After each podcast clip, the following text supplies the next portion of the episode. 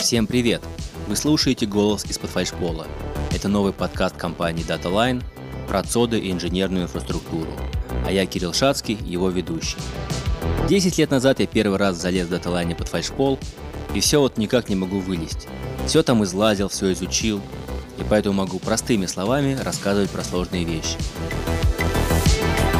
Когда вы делаете фото любимого котика и загружаете его с своего смартфона в облако, теперь оно хранится в ЦОДе. Итак, для чего же нужен ЦОД?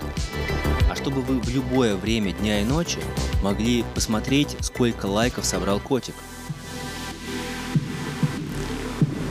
Подкасты будут двух типов. Первый тип – это когда я рассказываю, отвечаю на те или иные вопросы. А второй тип – когда ко мне приходят гости, и мы обсуждаем те или иные истории, те или иные системы, сложности, которые бывают в дата-центрах.